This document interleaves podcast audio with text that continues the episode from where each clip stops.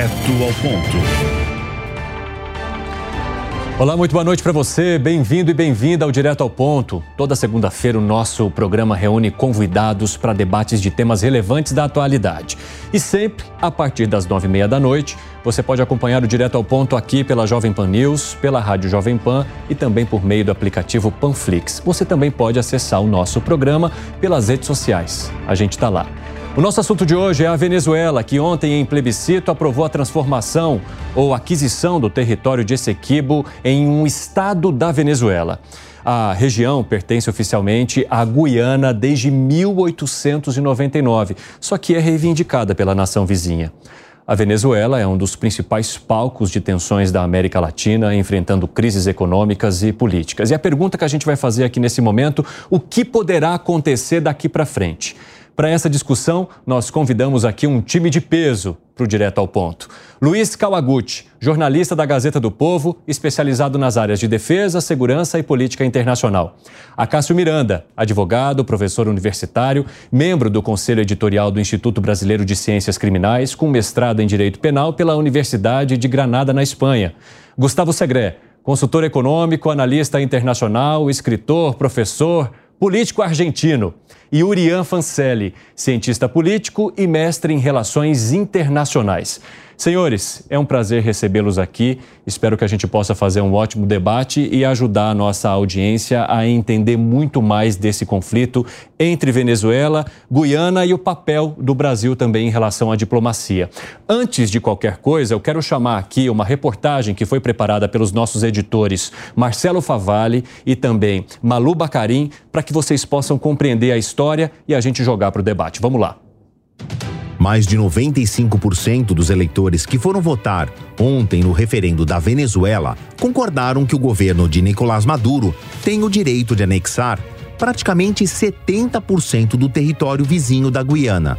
A parte em litígio, o Essequibo, é rico em petróleo. A constatação foi feita em 2015, quando a empresa americana ExxonMobil encontrou 11 bilhões de barris de petróleo no território em disputa. A quantidade de combustível descoberta recentemente na Guiana equivale a 60% do pré-sal brasileiro. E claro que estas enormes jazidas de combustível ajudam a explicar por que uma briga que se arrasta desde o século XIX voltou ao debate público agora. De fato, a tal região do Essequibo, demarcada por um rio de mesmo nome, passou a pertencer à Venezuela em 1777 quando o país ainda estava sob o domínio da coroa espanhola. Mais de 100 anos depois, em 1899, o território passou para o controle do Império Britânico, que então comandava a Guiana. A discussão foi parar em uma corte arbitral de Paris na época, que deu ganho de causa aos ingleses. Em 1966, quando a Guiana se tornou independente, o Reino Unido se comprometeu a discutir com a Venezuela o destino de Essequibo. E desde então, houve indas e vindas, e o tema jamais teve uma solução conjunta. O presidente Nicolás Maduro, que tenta manter vivo o chavismo custe o que custar, continua impopular dentro e fora da Venezuela. Entre os principais motivos de crítica e descrença na capacidade dele de administrar o país estão a inflação galopante, a deterioração da moeda, a perseguição aos rivais políticos e o cerceamento de liberdades individuais dos cidadãos. Para reverter o quadro de rejeição, Maduro apelou a uma velha cartilha: fomentar o sentimento de união nacional em torno de um tema unânime na Venezuela. Isto sem contar que ameaças militares tendem a levantar a moral de um governo rechaçado.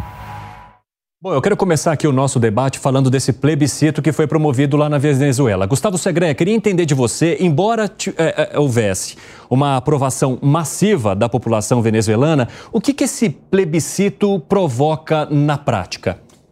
Evandro, boa noite à nossa audiência, mas a questão é como se chega a uma participação expressiva. Exatamente e essa participação expressiva, que segundo as autoridades eleitorais da Venezuela foram de 10 milhões e 500 mil pessoas, você sabe que foi esticado o tempo para que a maior quantidade de pessoas pudesse votar. Uhum. Mas também era eh, anotado, registrado.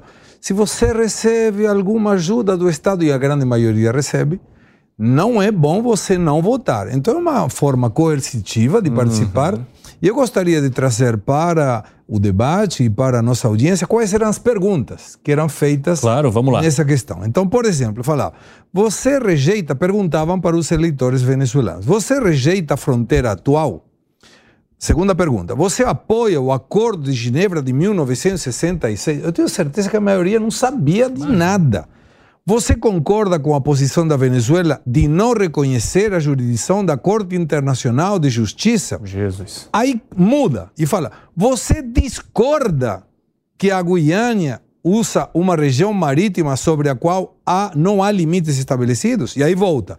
Você concorda com a criação? Tudo isso era a resposta que tinha que fazer.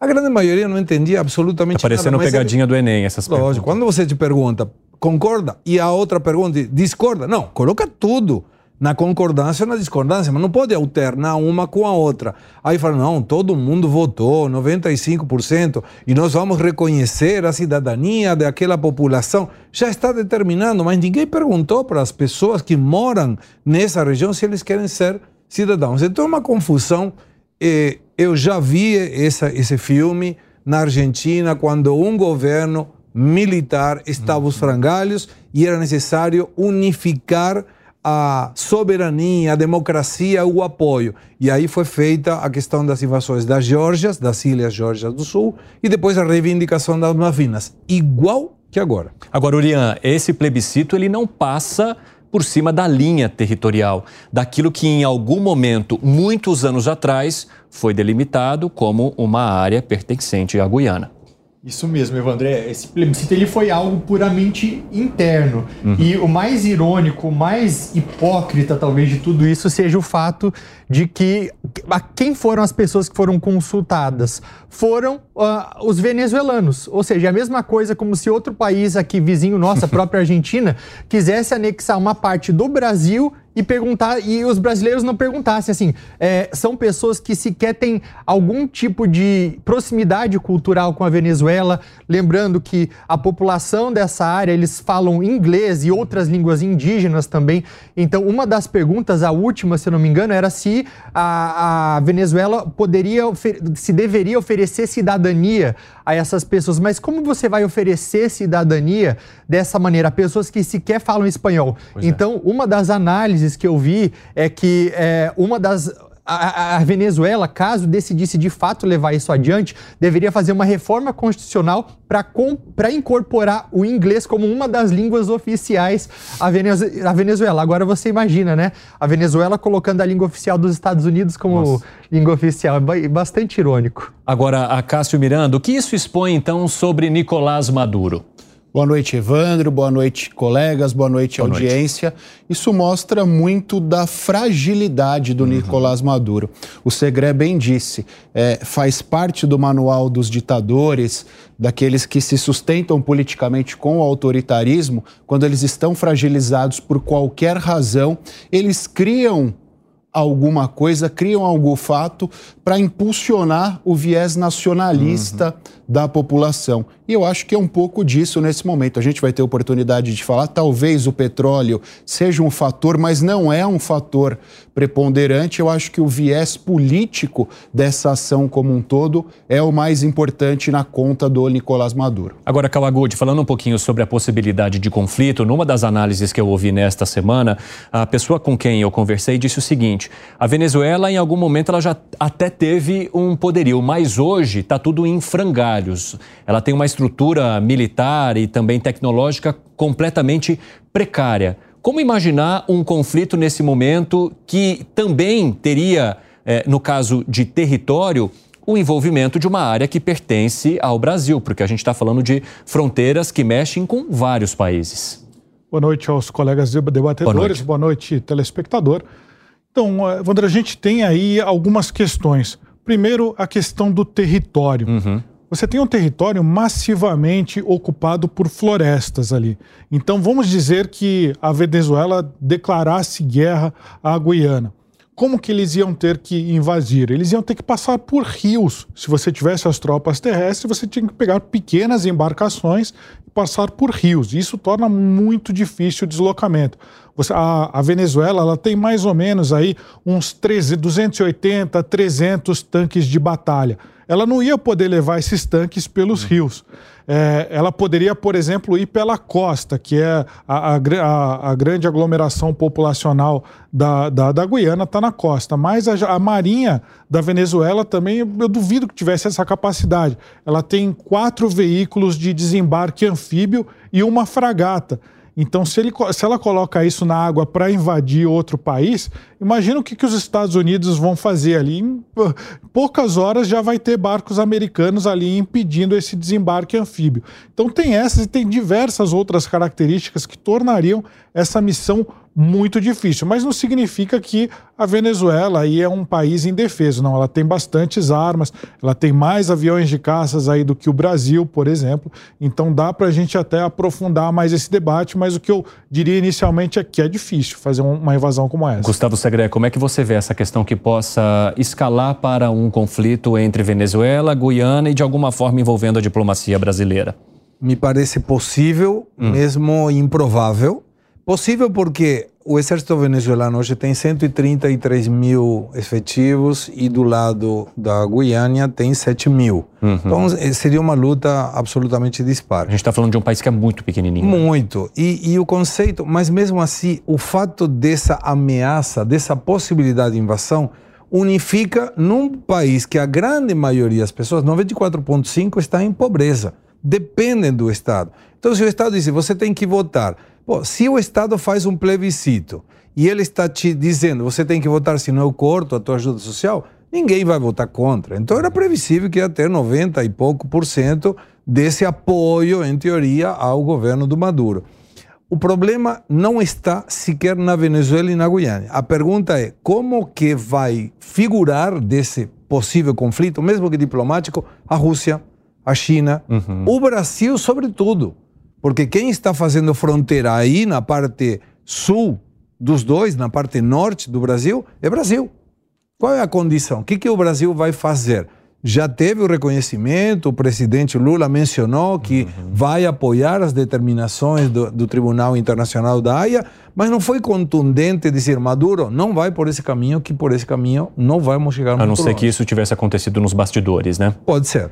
Agora, de alguma forma, houve uma manifestação do presidente da Guiana dizendo que é, houve sim um diálogo com o presidente da República, Lula, é, Uriel, Urian, perdão, e que esse, esse diálogo garantiria que o Brasil compreende bem que esse território pertence à Guiana. Isso, de alguma forma, já facilita a diplomacia ou o Brasil precisa dar algum sinal mais direto, mais claro e fazer um posicionamento no seu ponto de vista? Na minha visão, o Brasil deveria ter, sim, um posicionamento mais forte. Acredito que algumas declarações do presidente Lula não colaboram. Quando, por exemplo, ele pede bom senso dos dois lados. Uhum. Volta para aquilo que ele tem feito ao longo da história em outros conflitos também. Então, quando você equipara invasor a invadido, como aconteceu na guerra da Ucrânia e Rússia, Sim. também ele acabou fazendo isso. Então, isso agora, esse tipo de, de é, declaração acaba não pegando bem. E por que, que o Brasil deveria se posicionar mais forte? Não estou falando nem só para evitar um conflito em maior escala, porque eu não acredito que de fato vai acontecer. Por conta das dificuldades geográficas da região, é, pela Venezuela não conseguir entrar lá e o Brasil aí já está fortificando as suas, a, a, presença militar na região, o que de novo também acaba lembrando o governo a importância de ter né, forças armadas é, potentes, é, bem equipadas. Então isso é mais uma sinalização para o Brasil também, mas algo também é como o Brasil quer se pintar como um grande líder global e regional, quer falar de reforma do Conselho de Segurança da ONU, inclusive defendendo o Brasil como membro permanente lá, sendo que o Brasil talvez aí não conseguisse sequer estabelecer paz e manter a paz na própria região. Uhum. Então é uma tarefa é, que o Brasil não pode deixar a peteca cair, até mesmo para a legitimidade desse discurso que o presidente faz. Agora, Urian, por que, que você acha que o Brasil tem esse protagonismo de pregar a paz aqui nessa região? pela, pela, pelos dados do Brasil. Então, maior país da América do Sul, líder regional, uma das maiores economias da região, uma das maiores forças armadas também, e por conta de, do, do, que, que o Brasil se vende como sendo o seu papel no mundo, uhum. que é um papel de protagonista. Como que você vai ser um protagonista, por exemplo, é, internacional? O Brasil vem aí com, vamos lá, falar de setor financeiro é, internacional colocando o novo Banco do Desenvolvimento, o Banco dos BRICS, como alternativa ao FMI, ao Banco Mundial, se colocando como é, presidente aí da, dos principais fóruns de discussão, querendo um papel no Conselho de Segurança da ONU como membro permanente. E você não consegue impedir uma guerra entre Venezuela, um país que está falido, um país que está literalmente quebrado, é, e, e, Guiana, um país minúsculo. Então, qual, qual, qual que é o seu papel no mundo se você sequer consegue fazer isso? Acácio, você concorda com o Urian nesse ponto? Concordo. Eu acho que o Brasil sempre vendeu esse protagonismo regional, essa liderança regional, e neste momento esse aspecto está sendo posto à prova. Uhum. Mas tem um ponto que eu acho que o Segré ponderou e o Urian ponderou, que eu acho que pode sim, se eventualmente houver um conflito, isso pode escalar de alguma forma, porque a Venezuela, ela nos últimos anos tem é, uma proximidade com a Rússia e com a China, e é uma questão geográfica propriamente. Quando a gente olha a Venezuela e Guiana, os dois estão ali próximos, ali no mar, próximos não, estão no mar do Caribe, e obviamente, se há uma expansão do território da Venezuela, haverá, consequentemente, uma expansão da influência da Rússia e da China, que já tem bases, inclusive, na Venezuela. Isso, de alguma forma, traz riscos aos Estados Unidos. Então, eu acho que, eventualmente, se houver um conflito, esse conflito escala e, de alguma forma, os Estados Unidos, principalmente, vão intervir para que a Venezuela não pratique atos contundentes, não pratique ataques em relação à Guiana. Como que você vê, Kawaguchi, a possibilidade de envolvimento de outros países em relação à escalada ou não desse conflito? Acho que a Cássio pegou um ponto principal, que é qual foi o comportamento da Rússia. Uhum. Se a gente pegar, por exemplo, ali da invasão que a Ucrânia, que a, que a Rússia fez contra a Ucrânia, qual foi o principal argumento que os Estados Unidos e os europeus usaram para ir socorrer a Ucrânia, mandar armas para a Ucrânia? Foi o seguinte: nós não permitimos, após a Segunda Guerra Mundial, após a, a, a, a criação da ONU, nós não permitimos que um país pegue terras de outro país à força, ou seja, ocupação territorial. Esse foi o principal argumento dos Estados Unidos para falar: nós vamos lá salvar a Ucrânia. Se o, o, a Venezuela vai e ocupa terras da Guiana e um, são, são motivos muito, muito frágeis, né? Motivos, motivos econômicos, motivos de uh, você ter adesão política ao projeto uh, do Maduro. É claro que as nações ocidentais, Estados Unidos, viriam ao socorro, talvez não mandassem tropas, mas que enviassem uh, equipamentos militares ou tentassem dissuadir, colocassem lá um porta-aviões ali próximo ali da Guiana. Por quê? Porque eles não vão aceitar que no século XXI você consiga conquistar terras usando a força. É claro que você vai falar, ah, mas existem outros casos. A gente teve ali, por exemplo, o Azerbaijão,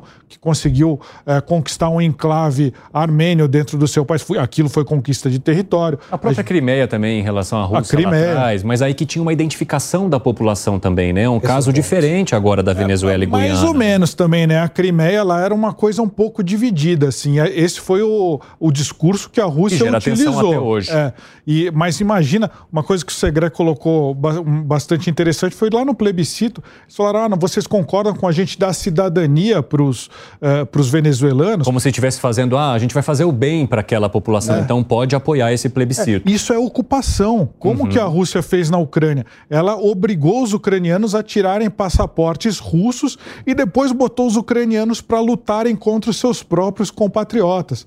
Quem garante que o, o, o, o, Maduro, uma vez dando cidadania, conquistando e dando cidadania, ele não vai tirar aquelas populações daquela região e botar venezuelanos mais raiz ali dentro?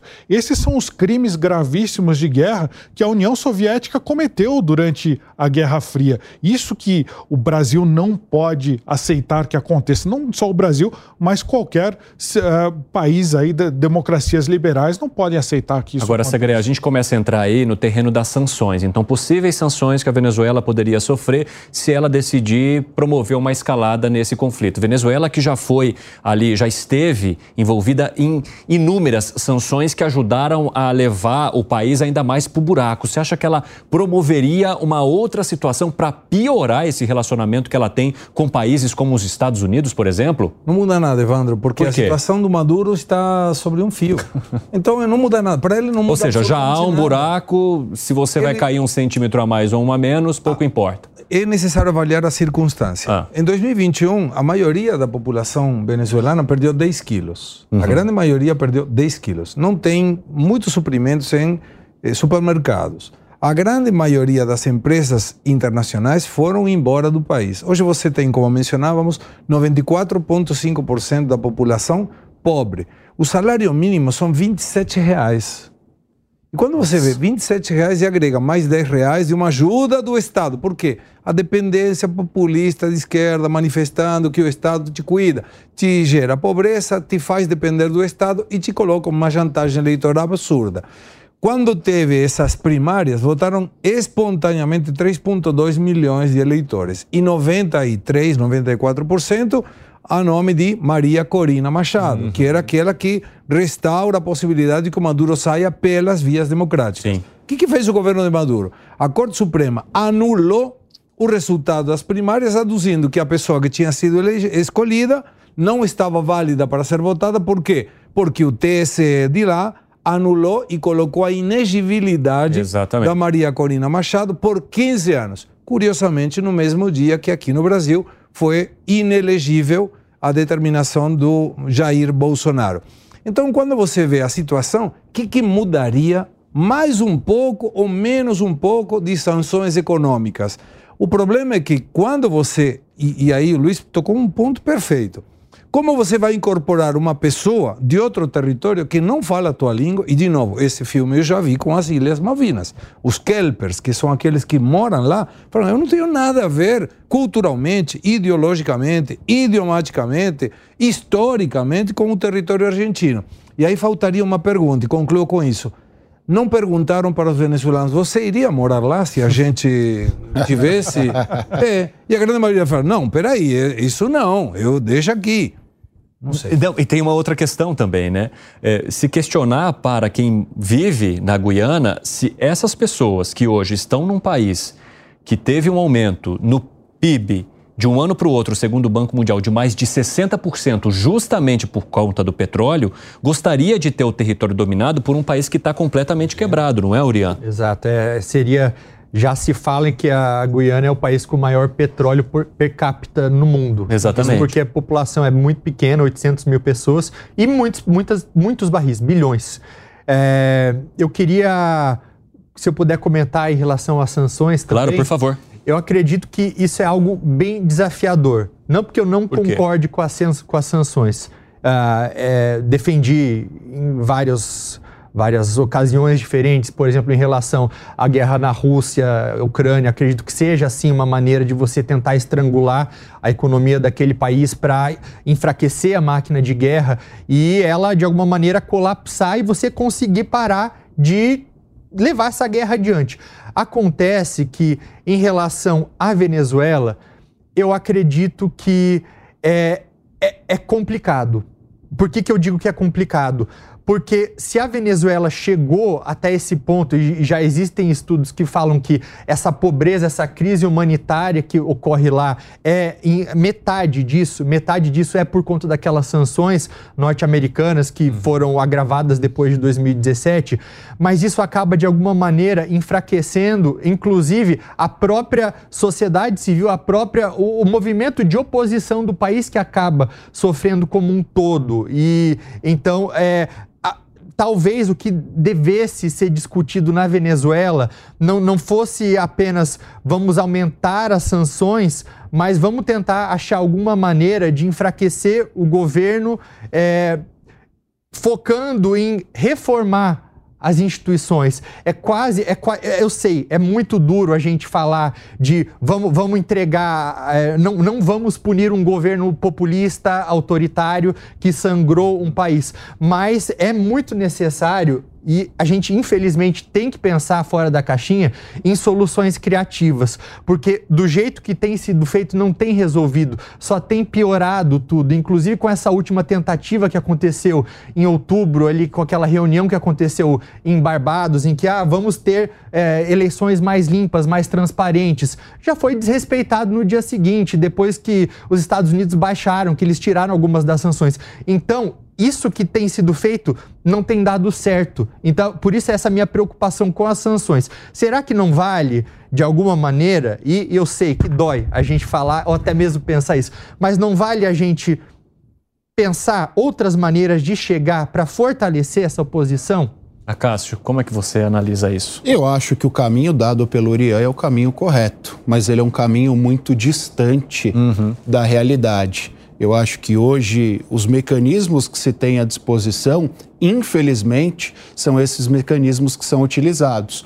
É, o aprofundamento dessas sanções. Imagino que o objetivo dos norte-americanos e de todos aqueles países que são contrários ao regime instituído na Venezuela é sangrar o povo, sangrar o governo até um limite onde o povo, já dentro desse estado de colapso social, se vire contra o governo. Mas eu confesso também que essa estratégia não tem funcionado, pelo menos no meu entendimento.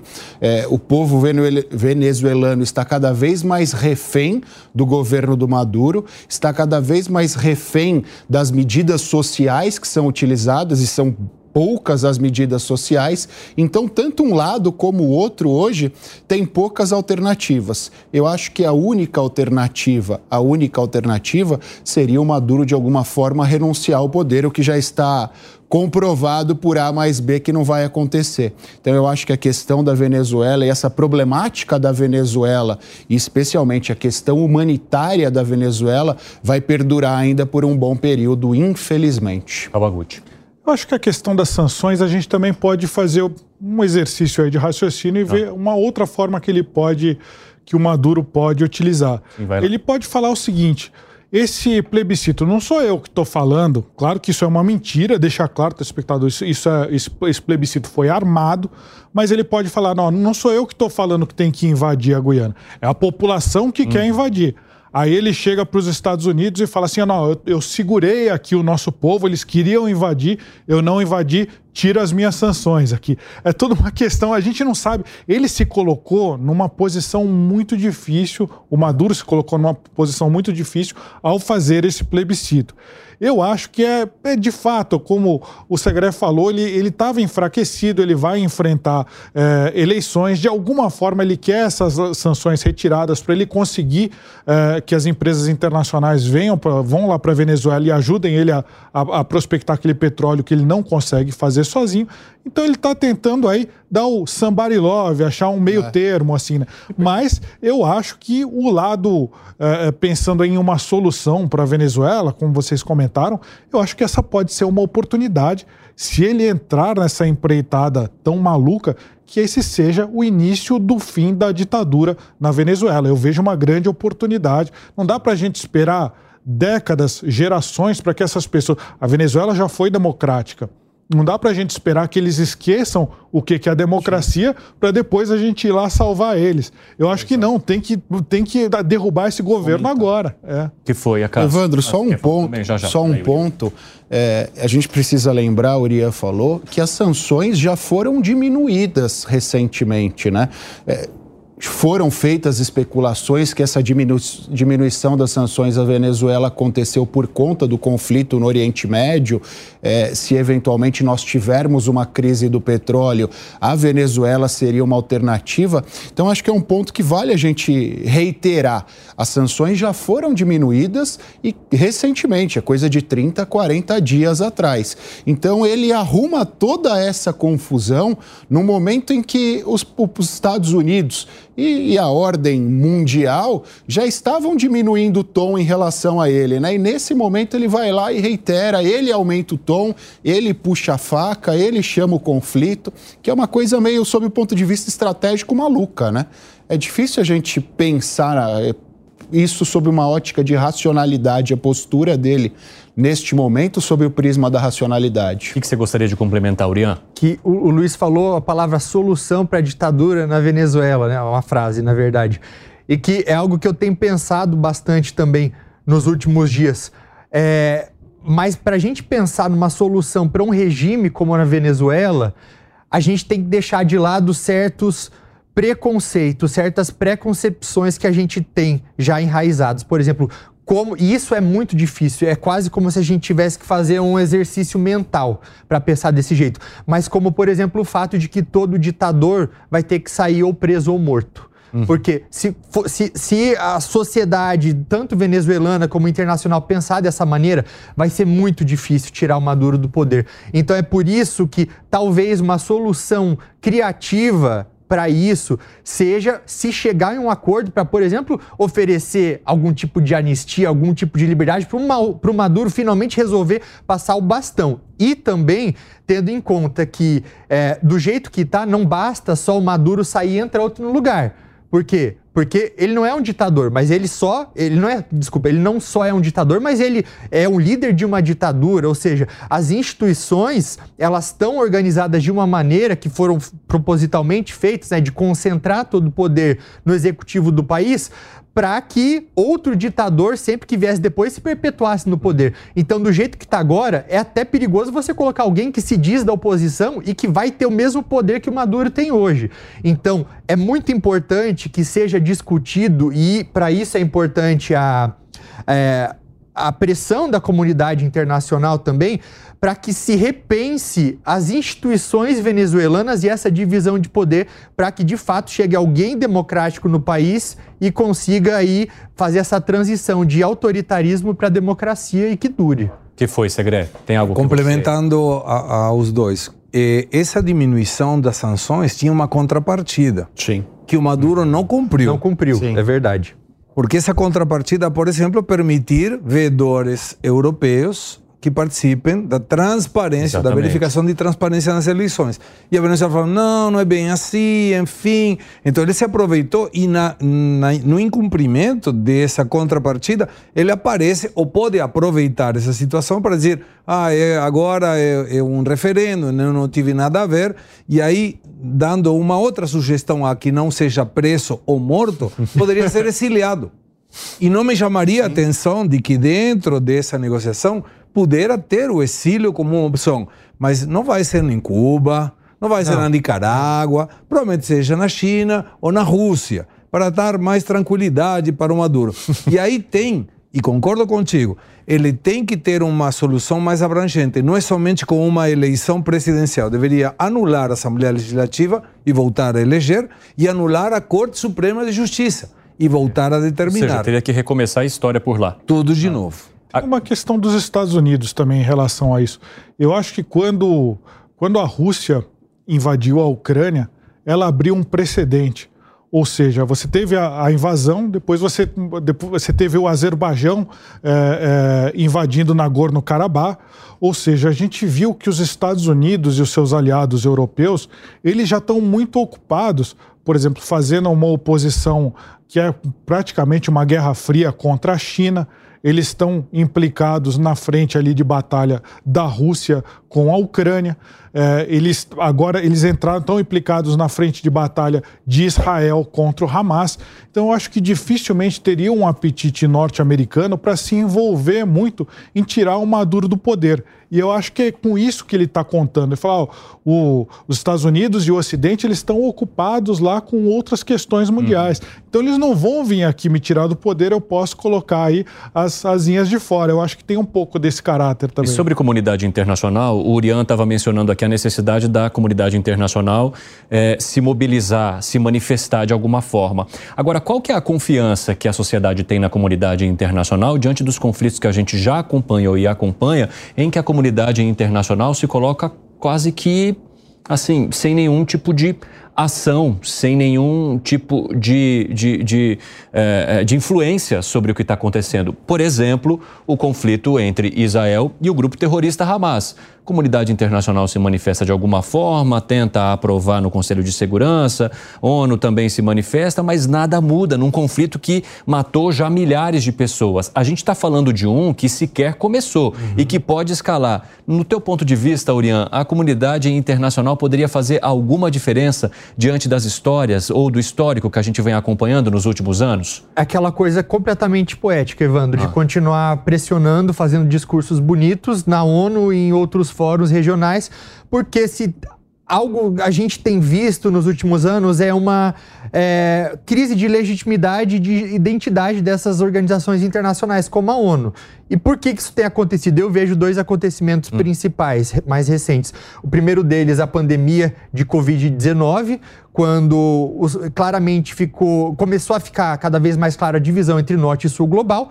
É, o norte se vacinou assim que pôde e o sul não, né? Fizeram aqui, os países ricos se reuniram para criar aquele consórcio da COVAX e quanto que chegava de vacina para os países mais pobres, né? Então, 30% dos Estados Unidos vacinados e 0,01 para os países da África. Depois, a mesma coisa foi vista por conta da guerra da Ucrânia. Uhum. É, é, um fluxo enorme de refugiados ucranianos saindo pela Europa é, e que, qual que é a reação dos europeus nesse primeiro momento? De abrir as suas próprias casas para esses refugiados loiros de olhos azuis, de acolher, que não é o que acontece com os refugiados dos países africanos e de outros lugares que acabam chegando na Europa. Então, essas pessoas, principalmente do sul global, acabam vendo que essas instituições internacionais, como a própria ONU, como a FMI, não, não as representam mais. Então, isso ajuda nessa crise de legitimidade. É, aí você tem também as guerras do, dos dois grandes blocos, cada vez mais presentes em todos os lugares. Então, bloco no Conselho de Segurança, China e Rússia de um lado, contra as três outras democracias, Reino Unido, França e Estados Unidos, que também são os, os, os, mesmos blocos em relação a Israel e Hamas e que agora, aparentemente, por conta dos interesses, são também os mesmos blocos nessa na, na, agora na Guiana com a Venezuela também. Mas eu não acredito que a China, assim como a Rússia, tenha um interesse tá, em também qualquer tipo de desestabilidade aqui na região. Isso porque é, seria mais um lugar de onde a China compra petróleo que corre o risco de ficar é, sem estabilidade. Sim. Então, Oriente Médio, Rússia e agora aqui, eu não acho. Além disso, eles têm a escassez de, de munição e armamentos também para poder mandar para cá. Agora, diante dessa inércia da comunidade internacional mencionada aqui pelo Urian, faz-se necessário, então, cada vez mais o protagonismo de um país em si? No caso do conflito entre Israel e o grupo terrorista Hamas, a gente viu uma atuação muito intensa do Catar para conseguir a liberação ali dos reféns. Na nossa região, esse protagonismo, é, Acácio, caberia ao Brasil? Eu acho que são três fatores, Evandro. Primeiro, ah. nós temos dois exemplos claros. Em relação ao conflito Israel-Hamas, o uhum. Conselho de Segurança tentou inúmeras alternativas e não conseguiu. Chega a um consenso. Em relação Venezuela e Guiana, nós tivemos o, a Corte Internacional de Justiça emitiu uma decisão dizendo que o referendo era ilegal e o Maduro deu de ombros, fez o referendo e nós sabemos o resultado. No que diz respeito ao Catar, o Catar não é propriamente uma liderança. O Catar, o que ele faz ali é um jogo de morde a sopra uhum. e obtém dividendos econômicos e políticos a partir disso. Não à toa, os líderes do Hamas estão vivendo no Catar e vivendo com muito luxo, vivendo Sim. muito bem. O Brasil, obviamente, dadas as dimensões, dadas as características, tem todas as condições de exercer essa liderança na América do Sul. Mas aí a gente acaba entrando no viés ideológico. E a manifestação do presidente Lula é muito emblemática nesse sentido. Ele supostamente, supostamente é, critica a postura do Maduro, mas Sim, ele não faz. Ironia Exatamente, ele não o faz expressamente e não o faz de forma contundente. Foi isso que a gente debateu, inclusive, aqui hoje, né? Que num caso como esse, há necessidade do presidente da República ser direto, ele sem ironias. Ele precisa se manifestar de uma maneira direta para que as pessoas entendam esse posicionamento. Você ele precisa ser claro e incisivo. E uhum. ele não foi por conta da relação dele com o Maduro e isso, obviamente, prejudica esse protagonismo que seria exercido do Brasil, porque nós, inclusive nós brasileiros, olhamos para a postura dele, entendemos que a postura e o posicionamento dele são enviesados. Ele tem uma tendência pró-Venezuela, por mais que a Venezuela vai pôr em risco a estabilidade da América do Sul, por mais que os atos a serem praticados pela Venezuela sejam ilegais e por mais que, eu acho que é um ponto importante, olhando para a geografia da região, região, se a Venezuela for invadir por terra, muito provavelmente eles vão ter que passar pelo Sim. território de Roraima ali, o que Sim, em risco a nossa soberania. E ele não é contundente mesmo com a nossa soberania em risco. Então é óbvio que esse protagonismo acaba ficando escanteado, ele não acontece em termos práticos. Eu até conversei com o senador Irã Gonçalves nesta semana, nesse fim de semana, que é senador por Roraima e ele esteve lá, acompanhou a situação diretamente ali no território e contou, inclusive, com representantes é, do Ministério da Defesa brasileiro para ir até o local e entender como estava ali a tensão na situação. Uma tensão que ele me relatou que não viu ali naquele momento. E ele confia que haverá sim uma proteção adequada do território brasileiro e, e mencionou essa questão que necessariamente se a Venezuela quisesse fazer é, uma entrada, ela teria de passar pelo território brasileiro, ou seja, a nossa diplomacia atuaria nesse sentido e você estaria, estaria enfiando mais um país diretamente nesse conflito. Isso pode tornar, então, menor a possibilidade é, de entrada, de invasão desse território, hein, Kawaguchi, no seu ponto de vista? Eu acho que, acho que tem alguns pontos. Por exemplo, ah. você para você mover, por exemplo, blindados, vamos dizer que ele tivesse invadindo, que o, que o Maduro tivesse invadindo a Guiana você precisa de rodovias para que esses blindados é, avancem. Você não vai passar com um tanque de guerra derrubando árvore assim, na é. selva amazônica. Isso não acontece, isso é irreal, isso é impossível. então, o que, que você precisa de rodovia? A única rodovia que vai chegar a Georgetown, ela vai participar. Elas, elas, são, elas não são em boas condições, são no meio da selva, mas a única que seria eventualmente viável, ela parte do Brasil, ela não parte sim. da Venezuela.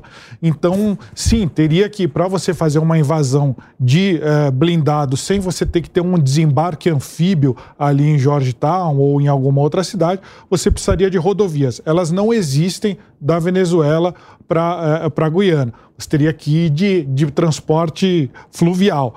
É, outra coisa que é uma falácia do nosso governo. O governo diz: ah, não, nós.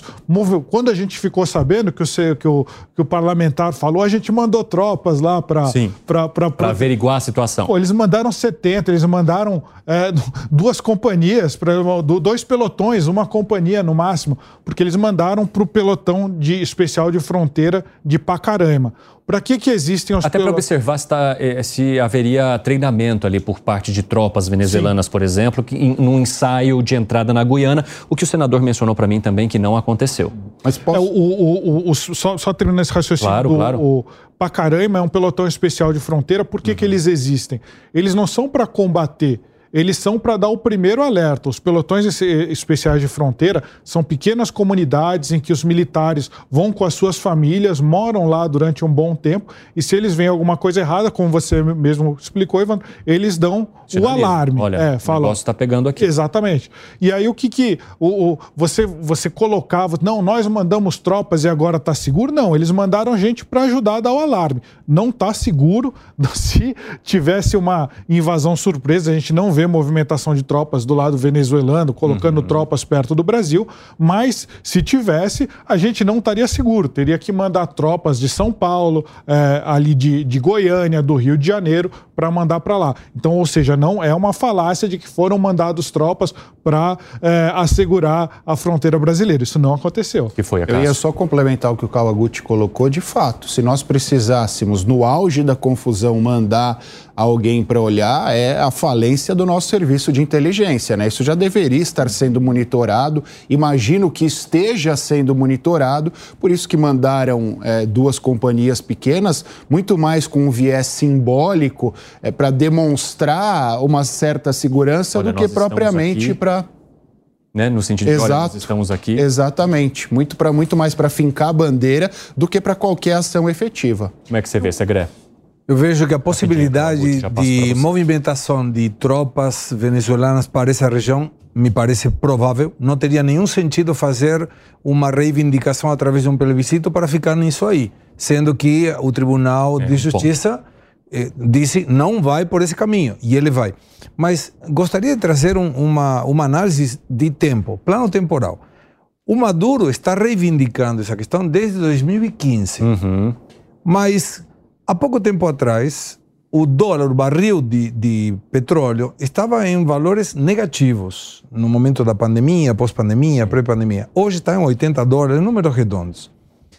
A Venezuela é o principal reserva de petróleo do mundo. Mas eles não têm exploração, porque não têm recursos, não têm dinheiro. Então, por que, que essa reivindicação esperou agora? E a minha tese é que ah. justamente temos Ucrânia e Rússia, Hamas, Israel. E agora abrir um plano nessa região pode ser um oportunismo eleitoral e uma situação para tirar a atenção desses dois focos. E vou ser irônico. O presidente Lula indicava que ele poderia resolver Ucrânia e Rússia através de uma cerveja. Vamos tentar fazer essa, essa mesma possibilidade com a Venezuela e a Guiânia, porque estão mais próximas Sim. e são amigos, os dois presidentes. Então, me parece que seria uma boa oportunidade para o Brasil ter essa preponderância e dizer: isso aqui não vai rolar, Maduro, fica no teu canto, isso fica desse jeito, e aí se tomar uma, um protagonismo que o Brasil ainda, através do presidente Lula, não conseguiu nem na Ucrânia com a Rússia, nem com Hamas e Israel. Fala, Eu acho que esse é o ponto. Inclusive que o Acácio tinha falado da, da questão ideológica que o, o presidente Lula tem com o, o, o líder Maduro. Uh, eu, eu acrescentaria outros fatores e concordo com o Segré que você tem que tomar. Agora seria o momento de tomar a cervejinha que o Lula uhum. diz. Pelo seguinte: se a gente pegar Ucrânia, Ucrânia e Israel, o que que o Brasil tem, qual que é a influência que ele pode é, é, exercer uhum. sobre, sobre Rússia e sobre Ucrânia. Tem algum. Rússia e Ucrânia dependem economicamente do Brasil? Não. Não. Tão perto geograficamente? Não. Tem algum tipo de laço religioso? Nenhum. Tem a, é, proximidade de população? Nenhuma. Israel é a mesma coisa. Israel não depende do, do, do Brasil, o Brasil não está perto, não tem é, identificação religiosa, então você não tinha nenhum motivo para ser o mediador. Mas o Lula falava que, ah, não, vamos ali tomar uma cervejinha que a gente media. Já no Brasil você tem essas condições. Você tem a Venezuela, que você tem o Brasil recebendo refugiados da Venezuela, você não tem ainda um, um comércio tão expressivo com a Venezuela, mas você tem a proximidade geográfica. Você pode ter um comércio com a Venezuela.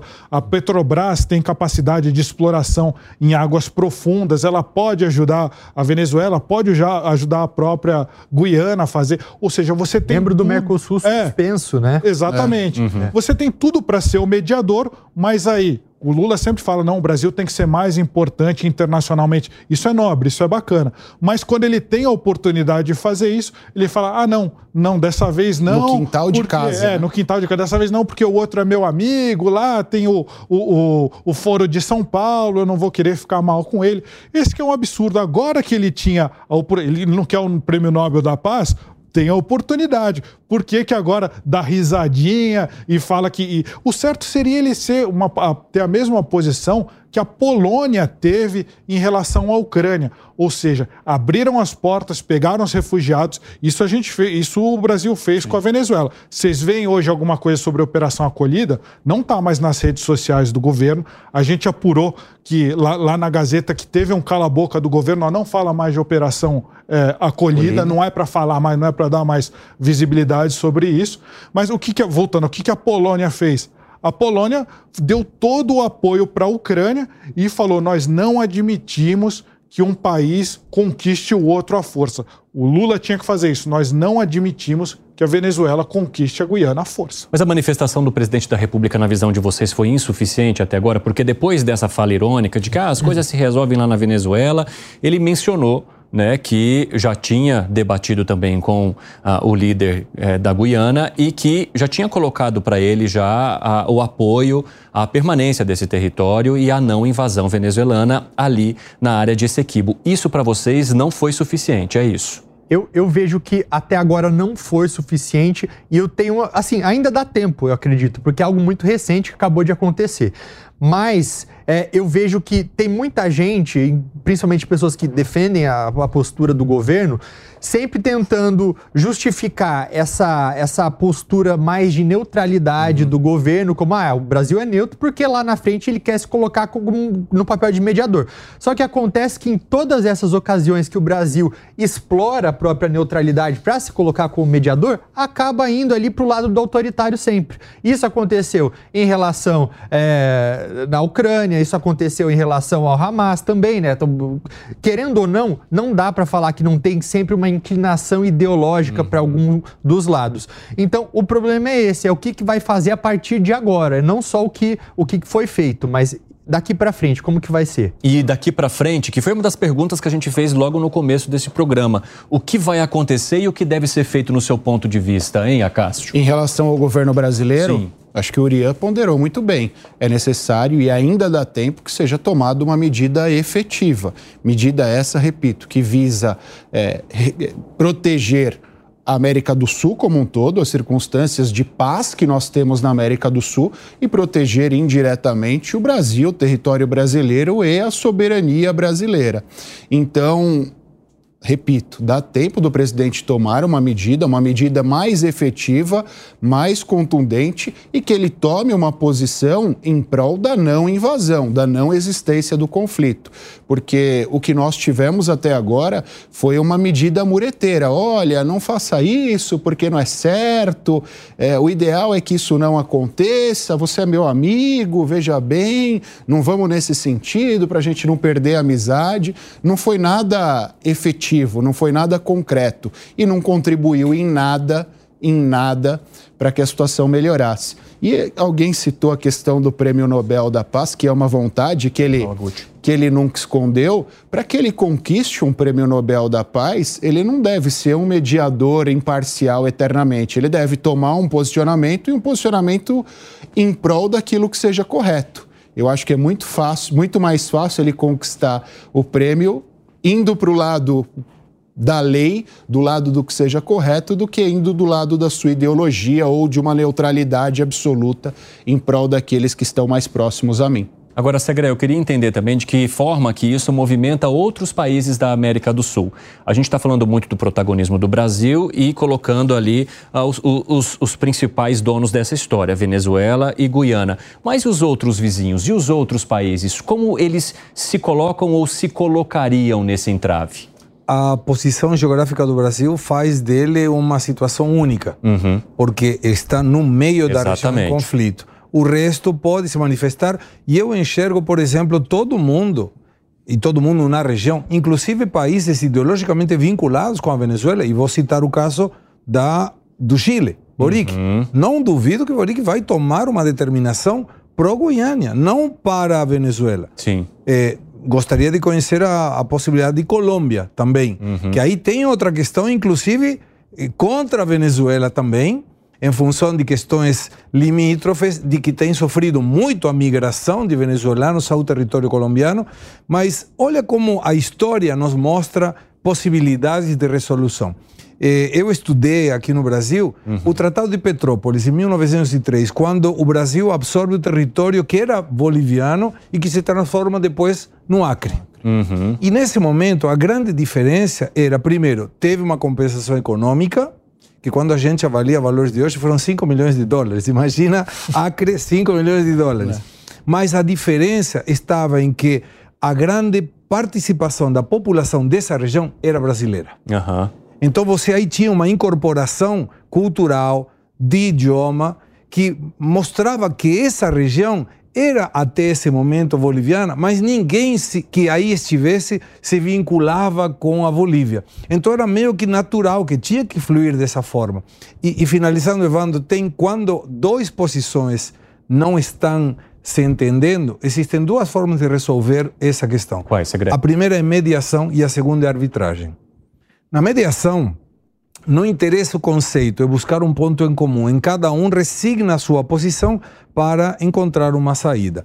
Na no arbitragem, é uma questão específica da lei e do que determinam os tratados. E aí não interessa uma mediação. Alguém vai determinar acaso está certo ou Luiz está certo. E na arbitragem não existe apelações judiciais. Então, se alguém determinar, e aí poderia ser uma possibilidade do presidente Lula dizer, ok, escolham vocês, o que, que querem? Mediação ou arbitragem? Uhum. Porque são as únicas duas formas. Não, arbitragem, ok. Sabem que na arbitragem não existe nenhuma apelação futura. É formado um comitê de arbitragem que vai verificar os tratados anteriores e vai tomar uma determinação. Essa determinação deve ser cumprida. E, e essa me parece que seria a forma. Mas o Maduro, para mim, não está nem aí com nada disso. Ele está tentando tomar essa questão da soberania. Segredo, você sempre menciona a diferença do foto para o filme. E o que, que esse registro de agora traz para você em relação a esses dois caminhos que você apontou? Em qual caminho que a Venezuela está, em qual caminho que a Guiana está e para onde isso vai caminhar? A Venezuela é o que tem que provar que ele está certo. E quando você toma as determinações internacionais, e aí nós víamos na pergunta: você está de acordo com a determinação de 1966? Eu pararia na porta de qualquer lugar eleitoral e perguntaria: me conta, o que, que disse essa determinação de 1966? A grande maioria dos eleitores não ia ter a mínima ideia. Então, me parece que, se for através de que um determinaria, eu vejo a Venezuela tentando uma mediação e a Goiânia dizendo eu prefiro uma arbitragem. Por quê? Porque os tratados mostram que ela está certa. E você, Urian, como avalia? Eu, eu vejo como, mesmo que uh, isso fosse uh, para além para uma arbitragem, uma mediação, alguma coisa, vejo que o Maduro já tem trauma disso. A Venezuela tem trauma disso. Por quê? Por, por conta de uma decisão lá de trás, né, com, com integrantes dos Estados Unidos, da Rússia, do Reino Unido, é, da França, se eu não me engano também, foi decidido é, contra a Venezuela.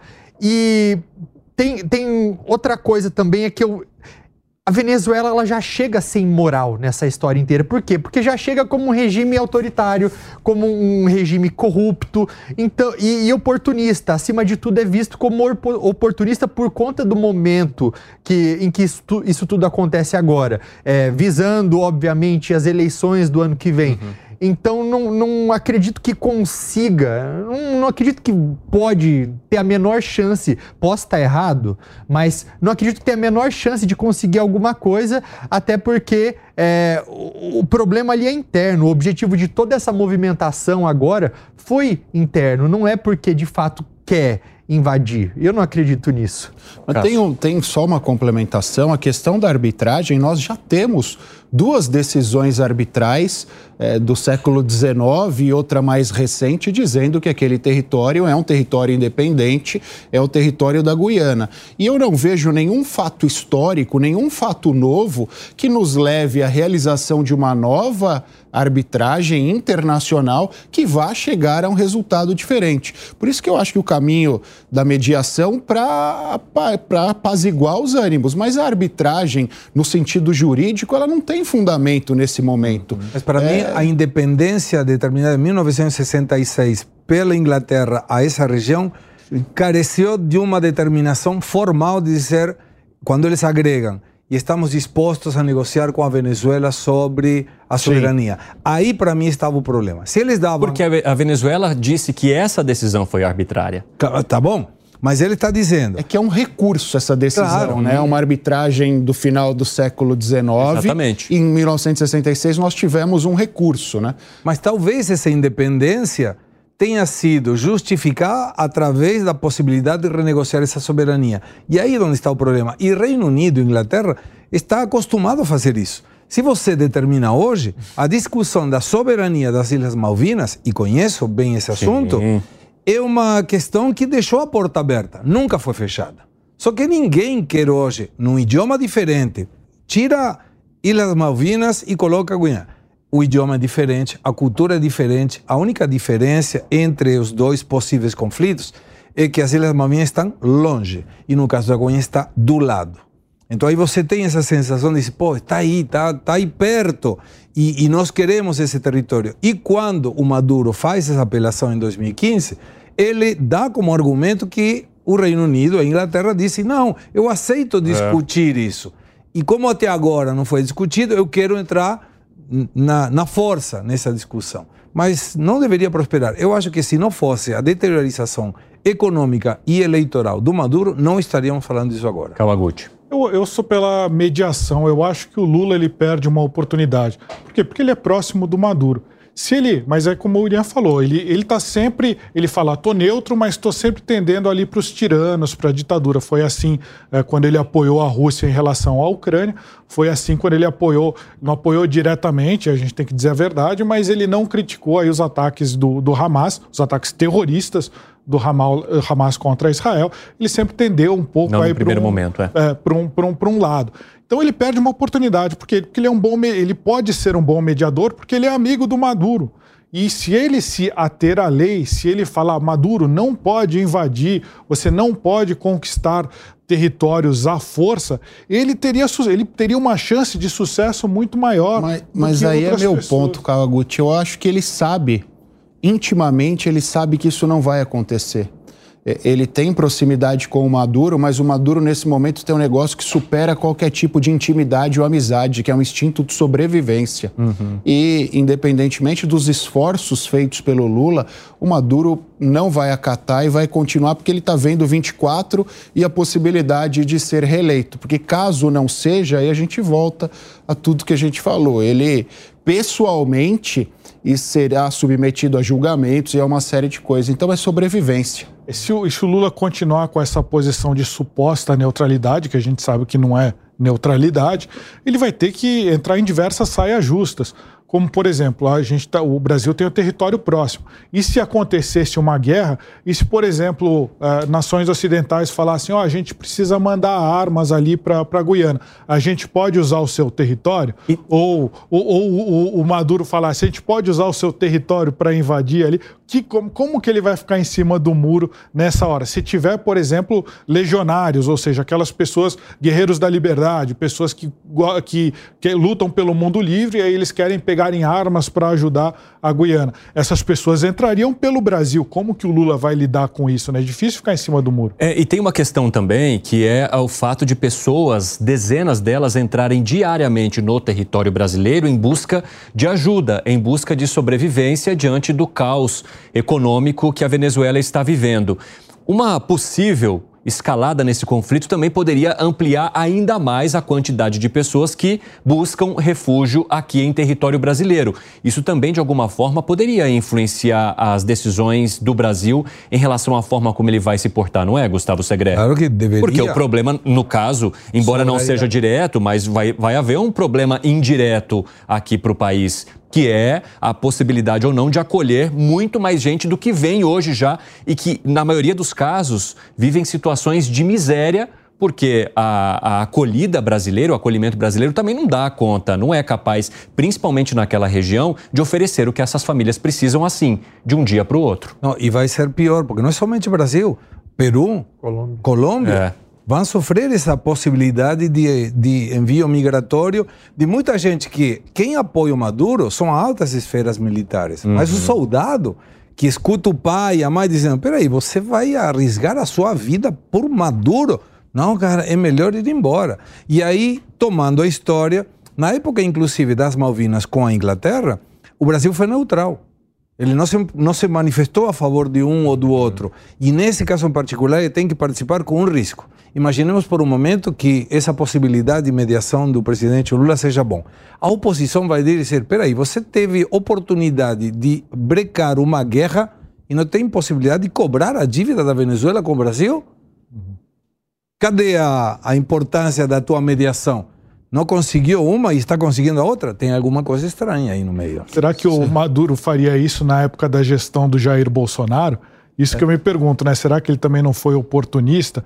Se tivesse o Jair Bolsonaro, se fosse na época do Jair Bolsonaro, muito provavelmente ele não ia passar o pano pro, pro Maduro. Né? Tem até um outro ponto, é, considerando essa mediação, eventual mediação do Lula, e nós falamos aqui do sucateamento é, da indústria petrolífera venezuelana, se ele não usaria isso como chantagem, entre aspas, para obter apoio financeiro, para reestruturar essa indústria, para obter apoio financeiro para escalar a produção para escalar o refino e assim sucessivamente. Né? Também é, uma, é, é, um risco, pelo menos no meu entendimento, que nós corremos se ele se prestar a esse papel, porque no final das contas ele acabaria tendo que, de alguma forma, ajudar a Venezuela. Uriah.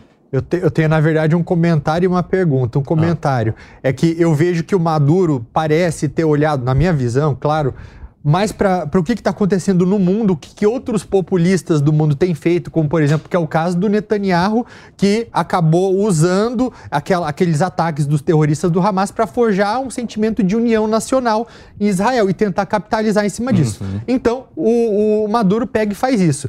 Ao longo dos últimos meses, das últimas semanas, ele tem viajar do país, viajar da Venezuela para dar é como se fosse o aulão do Enem do Maduro. É, é, um, é, um, plebiscito, um referendo que houve aí só a defesa de um dos lados e que ele ensinava as pessoas a votarem sim para cinco, cinco perguntas, é, para cinco questões. Então eu vejo mais como isso, você querer forjar algo, é algo que 95% da população venezuelana vai concordar, porque vão quando, quando, o país ele, ele sofre de insegurança, o que, que você oferece? Você oferece uma arma para a pessoa se defender. Quando o país sofre de pobreza, o que, que você oferece? Você oferece ouro para a pessoa ficar rica. E você fala, lá tem petróleo, lá tem ouro. E agora eu falei que ia fazer comentário e logo ia para a pergunta. A pergunta é, o que Maduro faria com essa região se ele conseguisse. Por quê? Porque a Venezuela já mostrou incompetência e falta de eficiência para conseguir extrair e vender o próprio Aquilo petróleo. Agora, isso sucateou toda a indústria nacional. Agora, você aumentando a área de exploração vai mudar alguma coisa? Você não vai conseguir explorar e vender do mesmo jeito. Mas eu acho, eu acho que não muda, Uriah. Primeiro pela quantidade. A Venezuela é o maior, tem a maior reserva de petróleo do mundo, 300 bilhões de galões. A Guiana tem uma capacidade de 11 bilhões. É, matematicamente é uma quantidade muito inferior. Não mudaria, não mudaria a situação econômica da Venezuela. Quando a gente olha para o território, 70% é floresta. A população, os 800 mil habitantes, estão concentrados ali numa faixa litorânea. Acho que o Segré ou o Kawaguchi, alguém disse. Exato. É, e na própria área Exatamente. de fronteira também, a cidade do lado da Guiana, né, que faz a fronteira ali é, entre Brasil pelo estado de Roraima, é uma cidade pequena, se não me engano, tem pouco mais de 15 mil habitantes. Então, é, eles estão bastante espalhados por Sim. essa área. E tem um outro fator que aí talvez seja um cálculo político. É, hoje a Guiana teve todo esse crescimento econômico, mas olhando para a sua situação, né? em termos, em termos percentuais e não em termos absolutos. Tem um outro fator que hoje a exploração de petróleo na Guiana se dá por duas empresas norte-americanas e uma pequena parcela, 15, 20%, por uma semi-estatal, por uma estatal chinesa. Talvez no cálculo político do Maduro, é, para ele não, de alguma forma, não atacar essas empresas, elas de alguma forma, o governo norte-americano investiriam na sua produção interna. Talvez seja mais um instrumento, um cálculo político de chantagem. Olha, está decidido que eu vou bater. Não vou bater se vocês me ajudarem aqui. Gustavo Porque... Sagre, queria te ouvir. Eu queria responder é, a pergunta. Sobre, sobre o que a. Venezuela faria com ah, aquilo. Aumentaria a quantidade de pobres, é fácil. é, aumenta a quantidade de pobres, aumenta a quantidade de falidos, é. normal. Toma o exemplo, Emiratos ah. Árabes Unidos, Arábia Saudita, o que que tem? Areia e petróleo. Sim. O que que tem de maior a Venezuela, maior reservatório de petróleo do mundo. O que, que tem? Pobres. Então, está claro que não é o produto a diferença. Sim, mas Porque temos o mesmo produto nos dois lugares. Em um é a maior concentração de carros, de ouro, de riqueza, de tudo. E a outra a maior quantidade de pobres em relação ao mundo, tirando Haiti, que é um país muito castigado por um monte de coisas. Então você vê que não é uma situação econômica, é, é, é claramente política de, de, aproveitamento eleitoral e de tentar juntar essas questões, porque ele sabe também, e aí vem outra questão para considerar, a única maneira de Maduro sair do poder eu enxergo duas. Uma, ah. eleições se conseguissem ser transparentes, e a outra, a revelia dos militares. Mas a grande maioria da cúpula militar é tão corrupta quanto Maduro, então está involucrada. Como que resolve isso? Vamos agrupar a tropa. E como agrupamos a tropa? Através de um bem maior. O bem maior seria a soberania, juntar a cidadania, dizendo: oh, nós vamos a reivindicar a soberania desse território que deveria ser nosso. E o Maduro sabe fazer isso. Uhum. Coloca essa chantagem eleitoral e põe para ver o que, que acontece. Para mim é uma questão estritamente de oportunismo eleitoral. Fala, Kawaguchi. Concordo, eu acho que a chantagem eleitoral até o próprio, nesse fim de semana, o presidente lá de, da, da, da Goiânia, o Irfan Ali, ele falou: Olha, eu não acredito que o. Uh, parafraseando, ele falou: Não acredito que o, que o Maduro vai invadir. Só que eu tenho que mobilizar aqui as minhas tropas, é porque eu Sim. preciso fazer isso. Está sendo comunicado Mas, e vai ficar inerte. É, exatamente. Eu tive, é, em 2008, a, a Venezuela ela ameaçou invadir a Colômbia. Colômbia. Eu, como jornalista, eu fui para lá, eu fui para a selva, ali na tríplice fronteira, ali na cabeça do cachorro. Eu fui para o lado venezuelano, venezuelano e fiquei lá duas semanas numa base de, de selva esperando a tal da invasão. Eu conversava com os soldados venezuelanos lá. Falei, mas e aí, vocês acham que vai invadir? Eles falam, não, acho que não vai invadir, não, é só, é só conversa. E foi isso. Du duas semanas depois, baixou o tom, ele conseguiu o objetivo, no caso não era o Maduro, Chaves. era o Chaves, ele conseguiu unir a população em torno dele ele resolveu questões internas lá e ficou por isso. Continuaram lá, eles brigando, ah, não, vou te invadir. Eles não tinham capacidade. A Venezuela não tinha capacidade de invadir a Colômbia, que é um país muito mais forte que a, que a Guiana, e a Colômbia também não tinha capacidade de invadir a Venezuela. Então é essa, essa escalada de retórica que traz o que o Segré falou, vai trazer os benefícios eleitorais internos. Né? Mas a gente, é claro que a gente não pode também achar que esse seria a melhor, a, a menos pior solução, né? A gente também não pode descartar a possibilidade. Eu de... acho. Fala, fala, Eu acho que esse cálculo político, quando você compara a situação da Colômbia com a Guiana, esse cálculo político fica muito evidente. Primeiro, porque agora ele escolheu um adversário muito mais fraco é, independentemente da situação da Venezuela, se ele escolhesse invadir, ele com certeza tomaria aquele território. Em segundo lugar, por conta da narrativa econômica. Quando a gente olha para o dado é, absoluto, olha, foi o país que mais cresceu economicamente nos últimos quatro ou cinco anos, isso também traz um sopro de esperança para a população dele, que já é tão combalida, que já tem tantos problemas. Então, é nesse então... ponto que eu iria tocar, Cássio, e foi bom que você puxou essa linha. Essa população que já estão tão combalida, que já não acredita em mais nada do que a, a, política possa propor ali diante da realidade que eles vivem, ela acreditaria num movimento como esse? Politicamente falando, ou seja, você mencionou a palavra benefício político, mas essa população hoje vê nesse movimento do Maduro qualquer possibilidade, mesmo depois de anos de miséria e de provas de que ele é incapaz de oferecer qualquer coisa que possa mudar essa situação, Urian? Eu acredito que é algo que vai atrás, vai além, vai, vai antes mesmo, até da existência do Maduro na política. Hum. Quando a gente olha para os mapas que são que existem nas escolas, os mapas dos venezuelanos, para o mapa do próprio país, já existe ali uma área desenhada como uma área de disputa. Então, o que ele fez foi partir para algo que já era um consenso nacional para explorar politicamente. Então é por isso que tantas pessoas que apoiam o Maduro, que foram manipuladas a apoiar esse governo, essa, esse governo autoritário, quanto os de oposição estão na mesma página. Então por isso que para ele é, é uma maneira de forjar a união nacional. Você concorda, Segredo? Volta, concordo perfeitamente. É. Você, você vê os livros. Eu estudei na Argentina e as Ilhas Malvinas são Malvinas. Quando você vê outros mapas do mundo, são Falklands. Uhum. E, e por quê? Quantos argentinos tem? Não tem. Que idioma se fala? Inglês. Qual é a moeda? Não é peso. Aí você fala, então por que, que está nos mapas? E porque é uma reivindicação nacional. E concordo contigo. Não tem a ver com ideologia. Pode ser direita, esquerda, centro, não interessa. Vai todo mundo defender isso. E o que o Maduro está tentando, pegar alguma coisa que possa unir. Só que ninguém acredita nele. E esse é o ponto. Há ninguém acreditando. E quando você vê, tá, vai ter um crescimento expansivo. Quantos venezuelanos vão ir nesse lugar a trabalhar? Provavelmente nenhum, porque não se trata do que está embaixo, uhum. precisa ter dinheiro para trazê-lo para cima e produzir. Estrutura. E aí entra os americanos. Quando você tem. Aonde que os americanos se involucram? Quando você tem uma ameaça contra cidadãos ou contra patrimônio. Uhum. Tendo duas empresas que são as maiores produtoras, você não pode pensar que os Estados Unidos vai dizer, não, tá tudo bem, pode ir, não tem problema. Eles vão é. ter que se involucrar.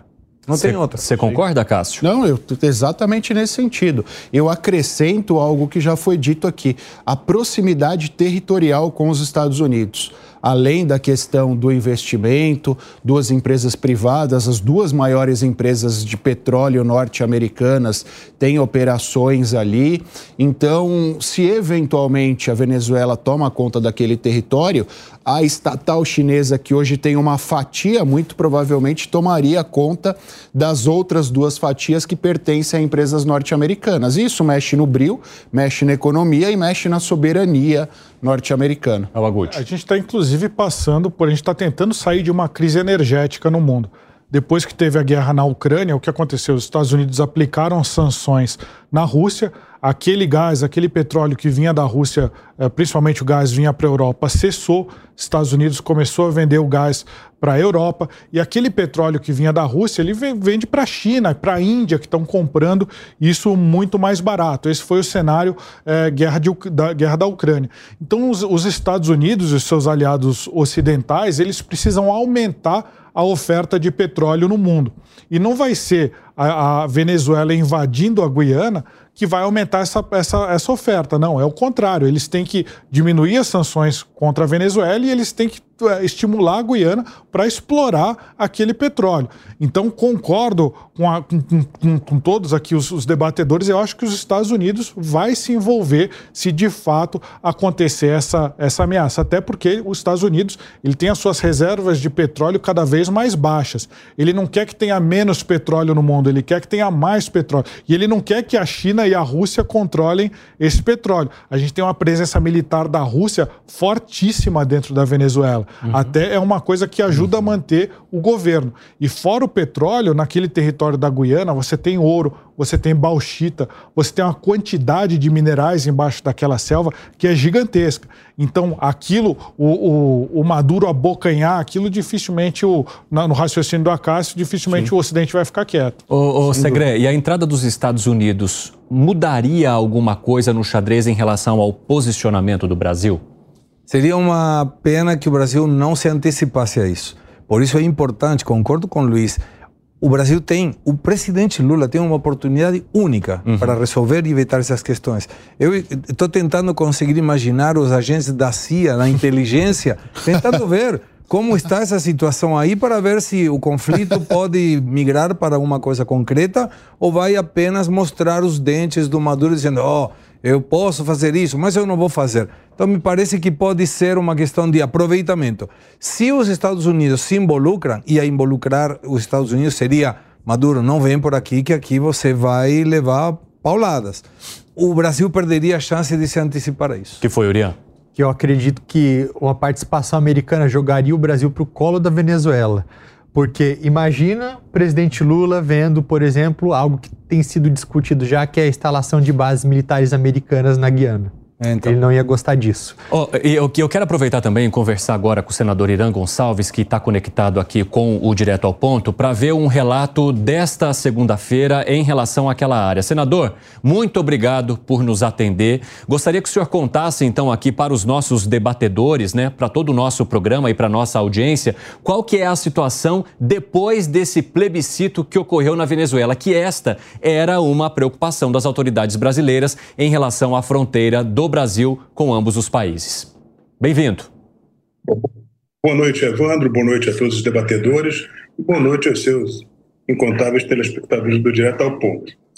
É, eu estava assistindo aqui, não assisti totalmente, porque acabei de chegar em casa, mas eu estava assistindo os debatedores e, do ponto de vista de, das nossas fronteiras, nós fazemos fronteiras com os dois países é, através de quatro municípios: Pacaraima, Uiramutã, Normandia e Bonfim. E a situação lá de absoluta tranquilidade, inclusive é, Pacaraima, como eu falei para você nessa semana mesmo, nós falamos um pouco, é, Pacaraima é de absoluta tranquilidade, nós... É, o Maduro pega e ele, ele, ele tem expulsado as pessoas do país. Nós temos lá esse êxodo humano, essa tragédia humana que ele causa, é, de saída de mais de 6 milhões de venezuelanos. E só na Operação Acolhida, lá nós já recebemos mais de um milhão, mais de um milhão de, de venezuelanos, além daqueles, daqueles venezuelanos que passam na fronteira, uma fronteira extremamente permeável, uma fronteira seca, e que vão para Boa Vista e de lá são espalhados pelo mundo, pelo Brasil e pela América Latina. Os mais ricos vão para os Estados Unidos, enfim. Mas lá na fronteira mesmo, a situação de absoluta tranquilidade. Tanto na fronteira eu tive informação tanto da fronteira da Pacaraima quanto na nossa fronteira de Bonfim, porque a Guiana ela, ela, é dividida, ela é separada do Brasil através do rio Tacutu. De um lado, a cidade de Bonfim, é, que é o município de Roraima, e do outro lado é o município de Letem, na, na Guiana, que é um município que está ocupado quase 100% por empresas chinesas.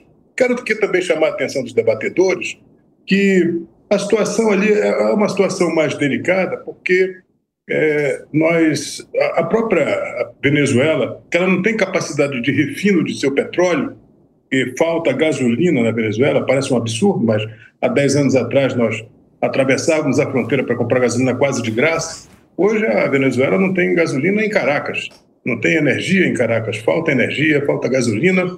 E lá, o próprio governo venezuelano está fazendo um uma, um acordo de recuperação de uma das maiores refinarias do mundo de petróleo, que é a, a refinaria de Paraguaná, de Amuai, né, que é uma refinaria que pertence à PDVSA e que é, o, o Irã está começando a investir lá também para aumentar o refino. Então, essa situação é uma situação delicada, mas como se falou aí, o interesse dos Estados Unidos é gigantesco em relação a tudo isso que aconteceu no Cáucaso e aconteceu no Mediterrâneo. Os conflitos do Hamas com, com Israel e o conflito lá da Ucrânia.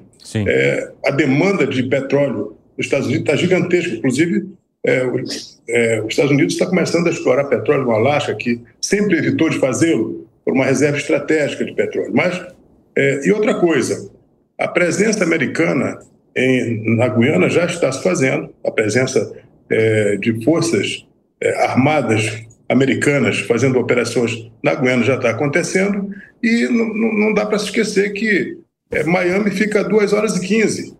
É, é, muito próximo. Então, eu acredito que não vai haver conflito, até porque a Venezuela, que tem Sucóis, tem F-16, que comprou 2003, 2018, todos esses, esses equipamentos bélicos estão absolutamente sucateados, porque a Venezuela não tem manutenção é, de toda a sua estrutura logística de guerra. Então, eu não acredito que vai haver um conflito. Eu acho que é uma bravata desse presidente que causa é, esse, esse sofrimento humano incomensurável ao seu povo. Senador, eu agradeço muito a tua participação conosco aqui no Direto ao Ponto. A gente vai continuar acompanhando essa história. Um grande abraço, até a próxima. Abraço, Evandro. Boa noite a todos, boa noite a vocês incontáveis espectadores aí. Um grande abraço. Um grande abraço. Bom, eu quero saber de vocês então como que vocês avaliam esse relato que foi trazido principalmente sobre a possibilidade mínima de conflito diante de outros países que já estão, inclusive, como mencionou o senador, fazendo uma observação direta daquela região, a exemplo dos Estados Unidos. Segré. É, é normal. Se alguém tem cidadãos ou patrimônio, tem que estar muito atento, porque eu imagino a possibilidade, muito remota e tomara seja pura especulação o Maduro invade. Aí vai falar com os Estados Unidos. Não, fiquem tranquilos, eu vou manter os seus investimentos, a sua, a, o seu patrimônio, não vou. Mas eu vou cobrar uma taxinha aí, porque uhum. a esquerda gosta de taxar tudo. Né? Então, eh, vamos cobrar uma taxa aí para que essa preservação do petróleo da Guiana então esteja mantido. É normal eu não vejo essa possibilidade de verdade. Para mim é uma questão estritamente eleitoral, não me parece que seja com um conflito em potencial e por isso diz, é possível, sim, à luz de a racionalidade, mas é improvável que isso aconteça. Esse relato de normalidade te chama a atenção, Kawaguchi, de alguma forma ou já era esperado? Sim, chama a atenção e chamou principalmente a atenção que ele falou, por exemplo, das condições dos equipamentos militares uhum. da, da Venezuela. Ele falou dos aviões Sukhoi. Os uhum. aviões Sukhoi são aviões de caça que foram comprados da Rússia, são aviões muito avançados. Aí o que, que a gente, remetendo àquela crise que teve em 2008. Sim. O, a, a, Venezuela ela tinha já esses sucóis, ela poderia fazer o bombardeio, por exemplo, da, da capital colombiana, assim como ela pode fazer o, o bombardeio de Georgetown, lá na, na Guiana, mas ela não conseguiria sustentar uma campanha aérea durante muito tempo mesmo que, como o, senador falou, está tá sucateado, não dá para a gente. Eu, concordo, eu acho que ele está certo, mas não dá para a gente ter certeza absoluta qual que é o estado desses aviões. Mesmo que tivessem todos eles novos, ele deve ter umas duas centenas aí de, de aviões. Por quanto tempo ele teria bombas desses aviões para bombardear o território é, é, da Guiana. Você, para fazer uma campanha de invasão, você tem que bombardear por uhum. muito tempo. A, a, a, Venezuela não tem artilharia suficiente, tem muito mais do que a Colômbia, tem muito mais. Ele deve ter aí umas 300 peças de Horitzer, deve ter alguns uns 50, posso estar errado aqui, desses lançadores de, de foguetes mais é, avançados mas você não. Difícil, isso é caro. A gente vê quanto que está custando, está custando trilhões, por exemplo, lá na Ucrânia. Como que a Venezuela, que não está conseguindo alimentar sua população, vai conseguir pagar todo esse equipamento militar para fazer esse ataque? Mas aí a gente lembra, você tem muito, você tem uma presença muito grande da Rússia, você tem uma China. presença da China. Uhum. Será que se isso pode virar uma guerra proxy, ou seja, uma guerra por procuração, que nem a gente está vendo em outras partes do mundo, chama a atenção que nem o Urian falou como que o, o Lula ele acaba é, é, se é, bandeando às vezes para os tiranos. A gente está vendo, eu acho que é uma guerra só. A gente não tem várias guerras acontecendo pelo mundo a gente tem dois, dois blocos evidentes. A gente tem China e Rússia e Irã de um lado e a gente tem Estados Unidos e os seus aliados europeus do outro. Isso a gente vê na Ucrânia, isso a gente uh, pode ver uma, uh, lá também no, no, no, no, Israel, e seria isso que se reproduziria aqui. Eu rogo a Deus que isso não aconteça, claro. que a gente não tenha uma guerra por procuração aqui, né? Urian. É, acredito que não seja do interesse de ninguém uma guerra maior ali, quando a gente olha geograficamente para a região, eu acredito que, apesar de, do Brasil usar né, da sua localização para se projetar como líder regional, é uma região que ela está dividida em duas partes e dividida pela selva, o que acaba jogando essa parte de cima da Guiana, do, Sur do Suriname, da Venezuela para a esfera da zona de influência mais norte-americana do que do próprio Brasil, uhum. que está isolado por conta de toda essa floresta que a gente tem. Então, não acredito que seja do interesse é, tanto da Venezuela, que seria facilmente esmagada, principalmente com uma possível é, entrada dos Estados Unidos, que não precisariam sequer de um porta-aviões, mandando qualquer navio ali para perto da Guiana já intimidaria o regime venezuelano. E digo além que se o, o, Maduro ele tiver aquela ousadia populista, como outros já tiveram ao longo da história, de ameaçar o exército mais poderoso do mundo com pólvora, aí é, é complicado. E aí, Acácio? Eu vou nesse sentido, até pegando um gancho do Urian, em relação aos Estados Unidos, a proximidade, o senador bem disse, Sim. Miami está a 2 horas e 15 é. de avião é, da capital da Guiana. Então, isso, obviamente, aumenta a preocupação dos norte-americanos. Isso também facilita eventual atuação dos norte-americanos. É, o Urian disse um porta-aviões ou um navio norte-americano demoraria quatro, cinco horas para chegar até a costa ali da Venezuela ou da, Gu da Guiana. Então, diante dos interesses norte-americanos existentes, eu acho que eles não hesitariam em agir acaso necessário. Obviamente, se isso acontecesse, nós teríamos mais uma guerra proxy, mais uma guerra por procuração, como o Kawaguchi bem disse. Mas, repito, não acho.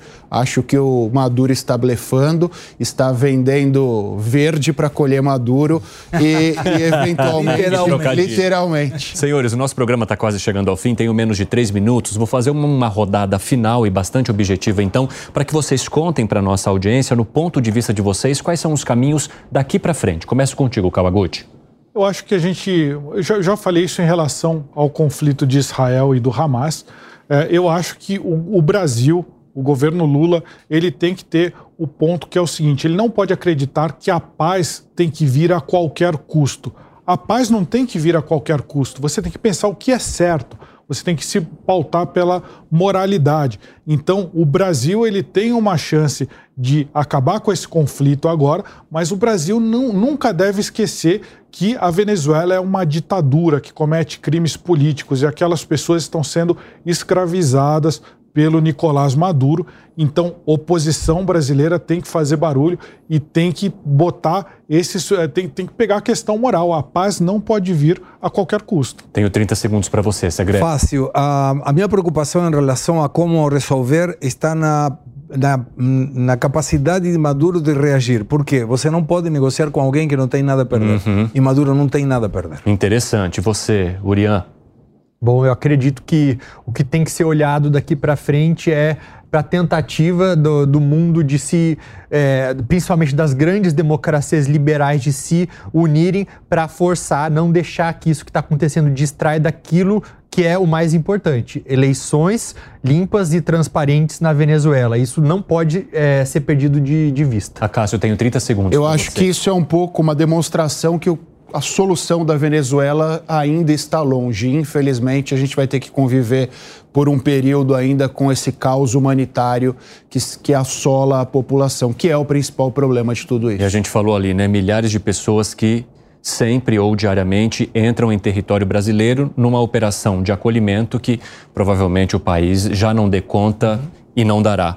Bom, Acácio, muito obrigado. Agradeço a tua participação mais uma vez. Urian, seja sempre bem-vindo. Foi um prazer recebê-lo. Obrigado. Segré, Tamo nos junto. vemos aí ao longo da semana. a gente está sempre junto.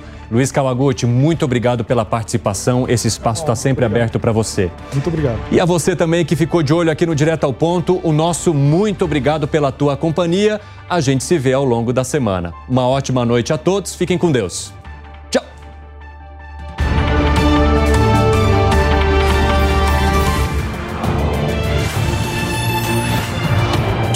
Direto ao ponto. A opinião dos nossos comentaristas não reflete necessariamente a opinião do Grupo Jovem Pan de Comunicação. Realização Jovem Pan News.